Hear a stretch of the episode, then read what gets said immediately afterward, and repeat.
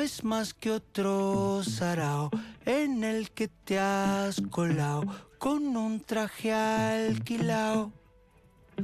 Ni siquiera me han nominado cuando paso a su lado. ¿Qué coño le ha pasado? Antes venían a verte, ahora no pueden ni verte. Antes estabas al dente, pisabas mucho más fuerte. Antes venían a verte.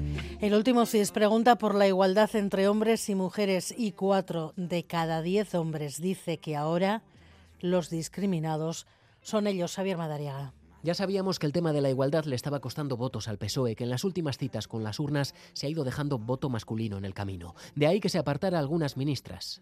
Pedro Sánchez nos echa de este gobierno. Ministra, te deseo que tengas valentía para incomodar a los hombres amigos de 40 y 50 años del presidente. Hoy es una encuesta del CIS, la primera que hacen sobre la percepción de la igualdad, la que hace saltar las alarmas. Casi la mitad de los hombres cree que se ha ido tan lejos con la igualdad que ahora dicen se les está discriminando a ellos. No si al final Motos y sus secuaces acabarán llevando la razón y sus comentarios son injustamente criticados. Oye, ¿es verdad que te cogieron el internado porque estás de miedo? Perdón.